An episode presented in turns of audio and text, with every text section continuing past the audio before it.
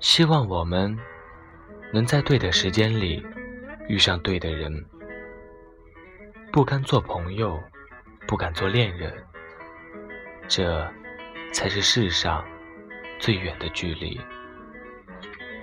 忘不了的不是他，而是他占据的那段时光。不要回头，以后也不要再将就。没有收拾残局的能力，千万别。放纵善变的情绪，毕竟没人会惯你、宠你。如果你能仔细听我半开玩笑的真话，希望我是一个让你心动的人，而不是权衡利弊、分析取舍后让你觉得不错的人。